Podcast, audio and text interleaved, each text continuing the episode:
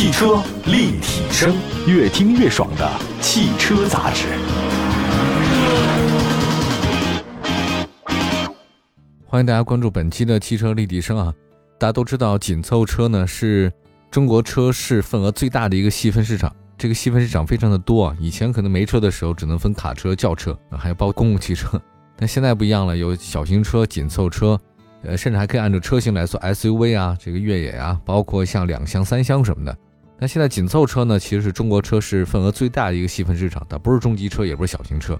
那紧凑车市场代表有谁呢？比如说那个大众朗逸、日产的轩逸啊，这两个逸，还有丰田卡罗拉，这些都是这个细分市场的。能看出来，还是说老百姓喜欢开的车。那近期呢，有三款紧凑车的关注度挺高。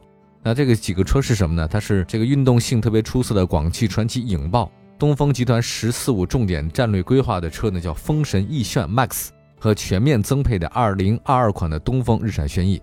呃，这几款车呢各有特点啊，我们把它总结一下，其实有国产自主的，对吧？当然也有一些这合资的。首先说那个广汽传祺影豹，就是广汽传祺在轿车市场投放的一个重要车，官方售价呢不高，九万八千八到十二万八。这个运动紧凑呢是它的定位，影豹呢就是那个影子的影啊，这个猎豹的豹，它是传祺的 GPMA 平台打造的。外观方面的话呢，有两种不同的样式，我觉得它那前脸设计灵感好像像战斗机啊。这个大尺寸六边进气格栅，竖状的行车灯，车尾呢是分体式的，熏黑做过处理了。整车的风阻系数是零点二六，这个还算很好。车身尺寸方面的话呢，影豹长的是四米七，轴距两米七。影豹的内饰呢是那种对称的环抱啊，中控台呢大量是用软性材质包裹的，并且呢做了一些仿碳的纤维装饰，点缀了一下。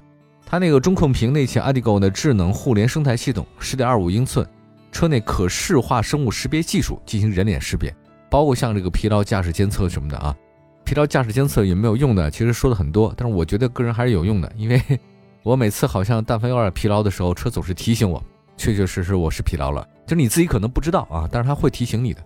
作为一款家用轿车来讲的话呢，我觉得影豹的空间还是不错的。动力方面的话呢，看一下影豹搭载的 1.5T 涡轮增压四缸的发动机，最大功率一百三，最大扭矩两百七，匹配的是七速湿式双离合。底盘结构方面，影豹是前麦弗逊。后多连杆独立悬架，这个现在是比较流行的独立悬架了啊。以前是扭力梁，现在全部是后多连杆独立。呃，影豹零百加速呢是在八秒以内。目前呢，在市场销售的影豹呢，一共是四款车型，官方售价十万八的这个是 G 幺幺版，性价比比较高。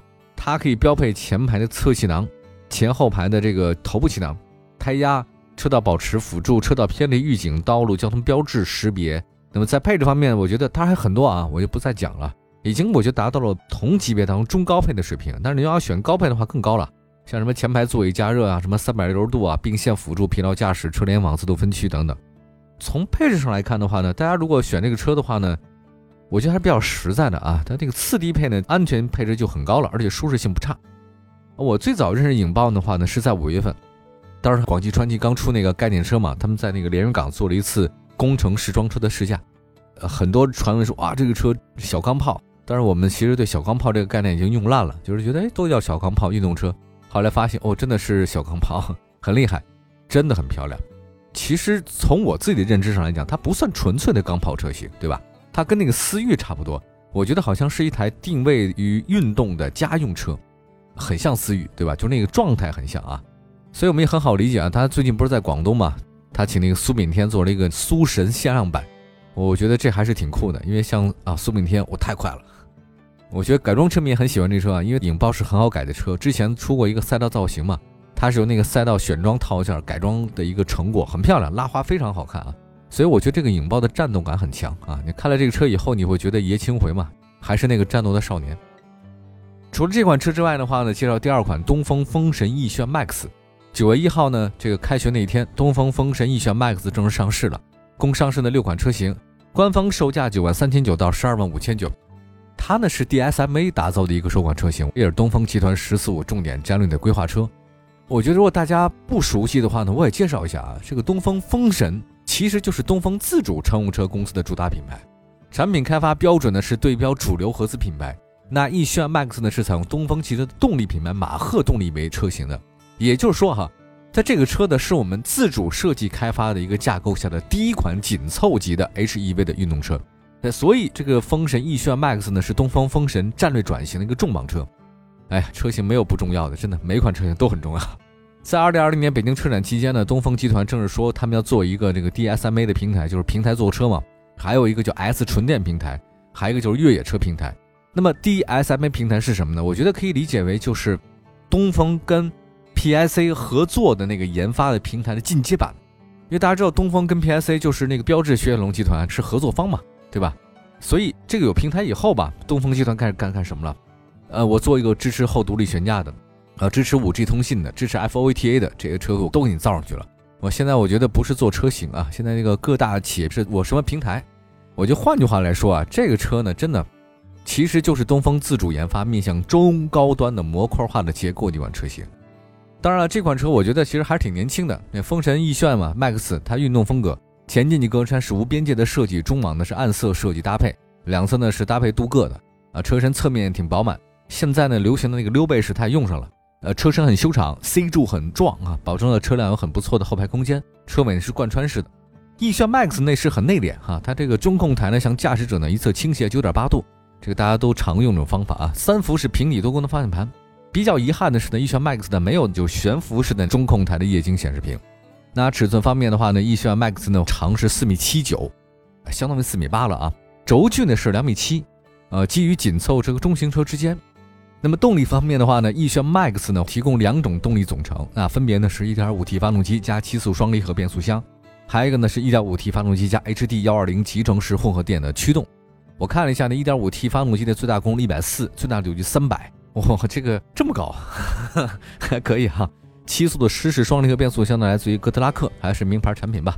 那个混合动力的 1.5T 发动机最大功率120，啊，最大扭矩230。永磁同步电机最大功率一百三，最大扭矩三百啊，这一加呢就是不小了，匹配 eCVT。底盘方面呢，奕炫 MAX 采用前麦弗逊后多连杆独立悬架。我觉得在奕炫 MAX 现有的六款车型里面，推荐官方售价那个十一万五千九的 1.5T 超级辣爸版啊，就是它这个命名很有意思，叫超级辣爸。这个爸爸要要爱吃辣才行啊，否则你把爸爸辣着。那它可以呢标配前后排的气囊、胎压监测啊。ESP 车身稳定并线辅助、车道偏离、车道保持辅助、多功能方向盘、驾驶座位的这个通风按摩啊，我觉得以后这个驾驶座如果没有按摩的话，你都不好意思说哈，对吧？基本上你要不按摩就得点穴了。从配置上来看的话呢，基本上搭的满配啊。这个车我确实没开过，有点遗憾。但静态的东西看了一些，我个人觉得这个车其实放在很多二十万级的 B 级车旁边呢，真的不输质感的。相比之下，我觉得这个车的尾部造型呢比较内敛啊，没有太多的运动属性，所以说气质上呢跟刚才说那个影豹风格不太一样啊，还是有差别的。这个可能更偏向于这个家庭，虽然叫辣霸啊，但是还是家庭版。我们休息一下呢，一会儿再说另外一款车型，也是目前市场上卖的特别好的几款紧凑车啊。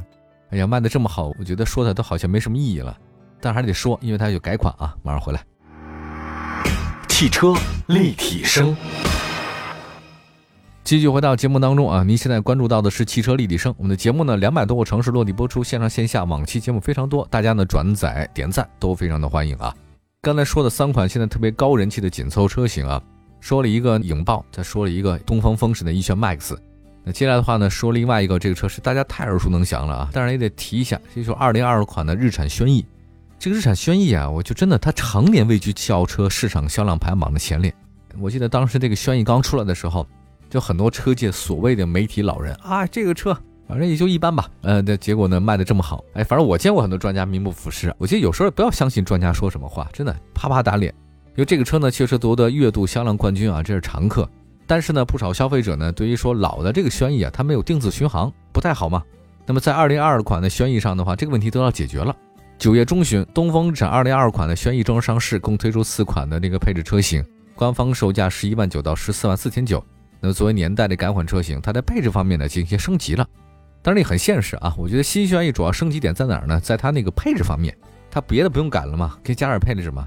新轩逸除了最低配的车型以外，其他的都配了这个新增的电子手刹以及自动驻车啊。被吐槽很久的脚刹式的那个驻车方式呢，终于可以加钱告别了啊。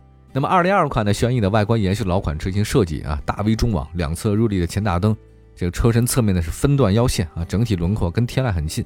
那么，二零二款的轩逸同样沿用老款设计，适合居家，悬浮式中控台，然后呢，物理按键进行简化，搭载了尼桑的 Connect 超智联 CCS 二点零加系统，它新增了一个常用指令的免唤醒啊。什么叫免唤醒啊？比如说你跟他说话，你现在叫他名字，比如说啊，轩逸，轩逸，开空调啊，现在不用了，你直接说打开空调，打开天窗就好了。驾乘期间的话呢，使用导航或音乐功能呢，通过语音指令呢，就可以轻松的实现，这个比较方便啊。安全配置方面的话呢，二零二二款的轩逸呢，搭载升级版的智能主动安全系统，它特别多吧？简单说，有那个超视距的碰撞预警，油门误踩的智能纠正哈，这个很管用哈。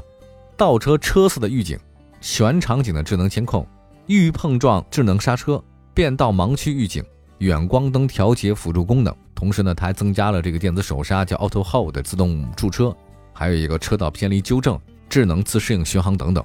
动力方面其实改变不大啊，搭载的依然是旧款那型号是 H 二幺六的1.6的那个全铝直列四缸自吸。你看它这个自吸哈，就是不用涡轮增压，直列四缸就足以满足大家需求了。为什么还要那些呢？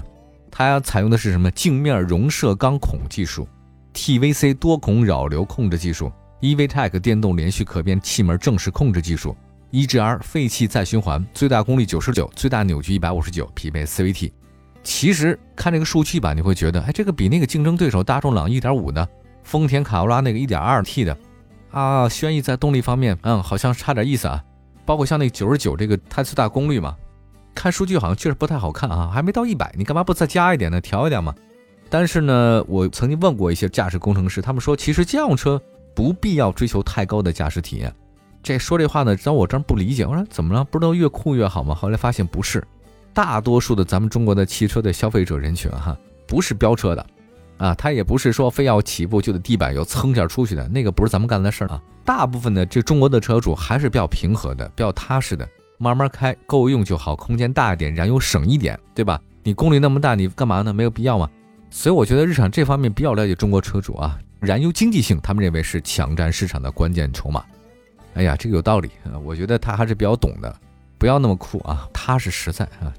这次上市的四款车型里面，官方售价十三万三千九的智享版呢是我们推荐的啊，它可以提供包括主要配置是前后排的这个头部气囊、胎压显示、并线辅助、车道偏离预警系统啊、车道保持辅助等等、主动刹车、倒车影像、全速的自适应巡航、电动天窗、远程的启动功能、多功能方向盘、车联网、LED 大灯、自动空调、后座的出风口。嗯，今天这三款车其实都还有蛮有竞争力的啊，比如说那个传奇影豹吧，这个就是为年轻人主打的紧凑车，我很喜欢，样子特别酷啊，性价比很高。